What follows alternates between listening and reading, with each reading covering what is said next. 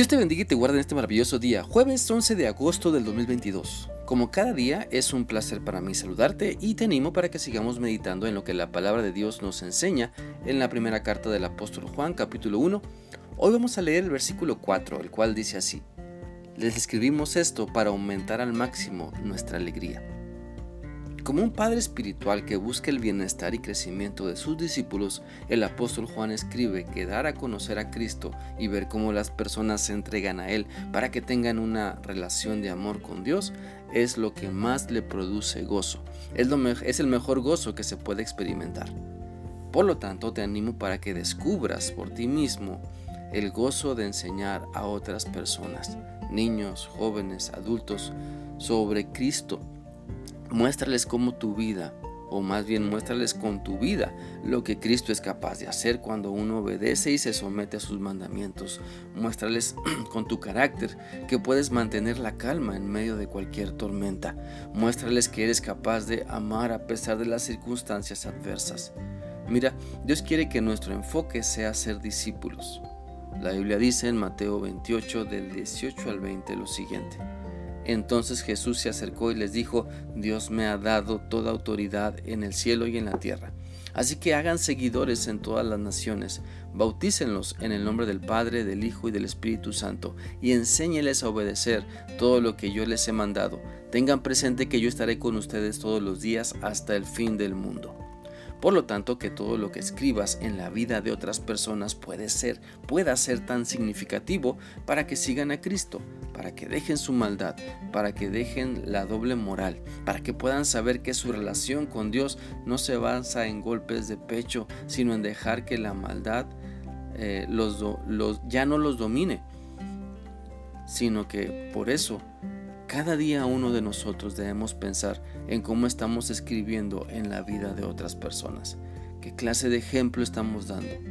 La desesperación solo produce desesperación y burlas, pero el fruto del Espíritu es apacible, es decir, produce paz, produce cambios no solo en nosotros, sino en las demás personas, porque con Cristo somos capaces de acercar nuestro corazón al de otras personas para ser sinceros, para compartir luchas, para que vean que también sufrimos y batallamos, pero que Cristo es nuestro fundamento firme.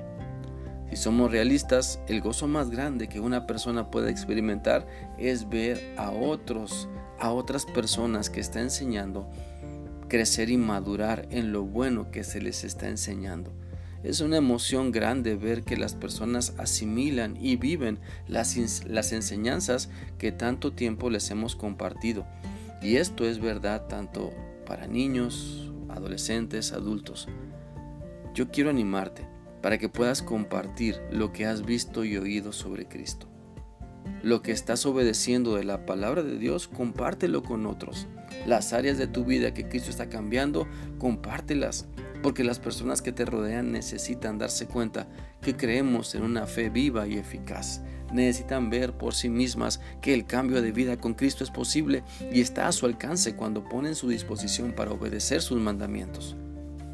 Así que la comunión que tienes con Dios, transmítela, compártela con otras personas. Recuerda que no puedes dar lo que no tienes, así es, así es que nuestra obligación es poder estrechar nuestra relación con Dios. Es nuestro deber poder madurar para que otros maduren. Es importante mostrar un amor sincero para que otras personas también lo hagan.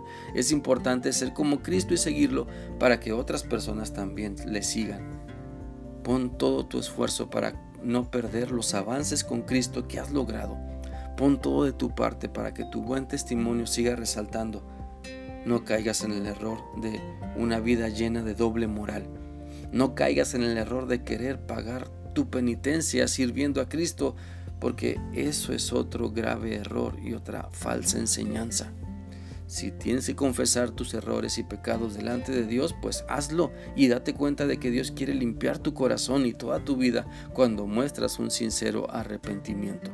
Es por eso que te animo para que sigas dando el mejor ejemplo, el cual incluye arrepentimiento, el cual incluye una fe sincera, el cual incluye un amor que llega hasta donde está la necesidad.